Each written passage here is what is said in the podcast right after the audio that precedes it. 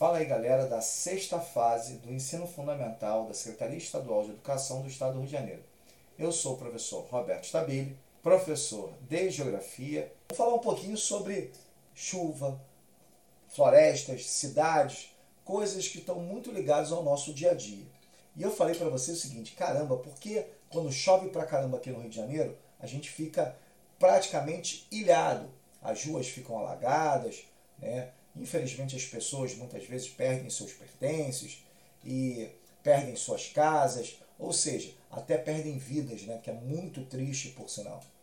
Só que, galera, é, tudo isso aí tem uma característica e, e é muito relacionado às transformações que o homem fez no espaço geográfico.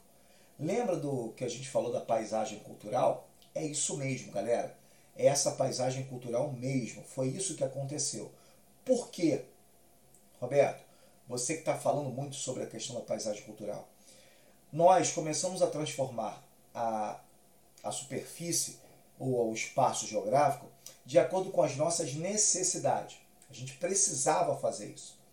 Se nós não fizéssemos isso, nós estaríamos vivendo, aspas, de maneira é, atrasada, né? Vamos colocar dessa forma, uma palavra mais fácil. Por quê? Porque a gente ouve falar sempre dessa evolução.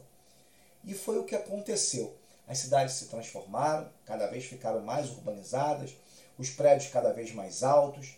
Em compensação, quando chove, galera, é um caos para todo mundo. Trânsito terrível, alagamentos, pessoas que perdem suas casas, seus imóveis, tudo que você imagina.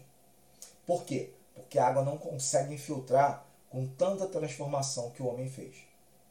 Entretanto, acho que é muito importante a gente falar sobre isso. Nas áreas florestais, onde eu falei, lembra que tem mais chuvas? Essa água ela infiltra, infiltra muito.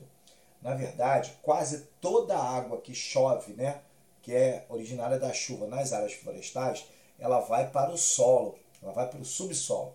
Ela vai alimentar o que nós chamamos de lençóis freáticos ou lençol d'água ou os aquíferos, que é aquela água que tem lá no subsolo. E muita gente utiliza essa água, sabia? Essa água é muito importante para muita gente. Muita gente que não tem água encanada em casa utiliza, utiliza água do subsolo. Então, essas seriam as características para a gente entender um pouquinho a diferença entre essa cidade que foi construída, que tem prédios, que cada vez está sendo mais alterada pelo homem, com essa floresta que não foi alterada, que absorve toda a água que é jogada para ela. Tanto que ela absorve toda a água que depois ela manda essa água de volta. Fazendo o quê? Chuva. Por quê? Porque ela transpira e evapora a água. Vê como é importante isso, cara? Como é importante a gente não alterar a natureza, ou tentar alterar o mínimo possível, ou que nós chamamos, e vocês vão devem ouvir falar bastante sobre isso, galera.